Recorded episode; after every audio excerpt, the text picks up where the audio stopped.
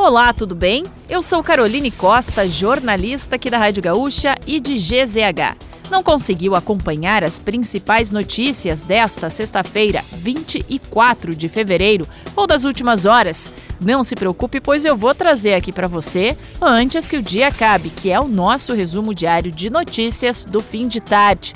Oferecimento: resfriar climatizadores, geladeira portátil resfriar, sua companheira em qualquer lugar. O Rio Grande do Sul registrou a terceira maior renda domiciliar per capita do Brasil em 2022, segundo dados do IBGE. No ano passado, o rendimento domiciliar por pessoa no estado ficou em R$ 2.087, atrás apenas do Distrito Federal e de São Paulo. No Brasil, a média ficou em R$ 1.625. O cálculo considera os rendimentos de trabalho e de outras fontes, e todos os moradores. A guerra na Ucrânia completa um ano nesta sexta-feira. Na madrugada de 24 de fevereiro de 2022, uma máquina de guerra russa invadiu o território ucraniano. Em um ano, a Rússia vivenciou mais recuos do que ganhos. Não há indicativo de que a guerra vá parar por enquanto. Nesta semana, o presidente dos Estados Unidos, Joe Biden, visitou Kiev, a capital da Ucrânia, para reafirmar envio de armas aos ucranianos. A 26ª edição do Liquida Porto Alegre começou nesta sexta-feira e vai até 5 de março. A campanha promete descontos de até 70% em produtos de mais de 30 segmentos do varejo. São mais de 4.800 lojas participantes, o segundo maior número desde a ação que foi criada em 97.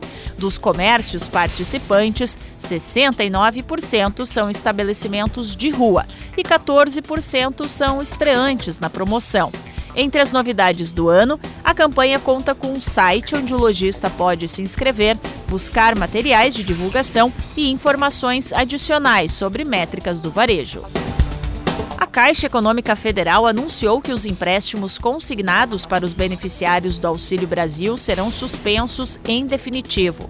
O banco não informou o motivo para o cancelamento da linha de crédito.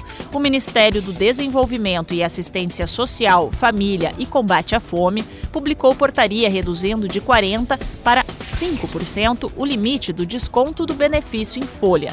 Em nota, a Caixa afirma que os estudos técnicos sobre o consignado auxílio foram concluídos e que o banco decidiu retirar o produto do portfólio. Para os contratos já realizados, nada muda. A cantora Rita Lee está internada no Hospital Albert Einstein, em São Paulo. Com 75 anos, ela luta contra um câncer de pulmão desde 2021. A informação foi publicada pela colunista Fábio Oliveira, Segundo o jornal O Globo, a intenção aconteceu porque, nos últimos quatro dias, Rita perdeu peso e está com a saúde mais frágil. A família da artista publicou uma nota agradecendo o carinho e pedindo respeito à privacidade de Rita. E para fechar o nosso resumo de notícias, antes que o dia acabe, tem a previsão do tempo para o fim de semana. No sábado, há condições de chuva em todo o estado. Na faixa sul, as pancadas de chuva podem ser fortes pontualmente e ocorrer em vários períodos do dia. Em Erechim, a mínima deve ser de 17 graus. Uruguaiana pode alcançar a máxima de 31.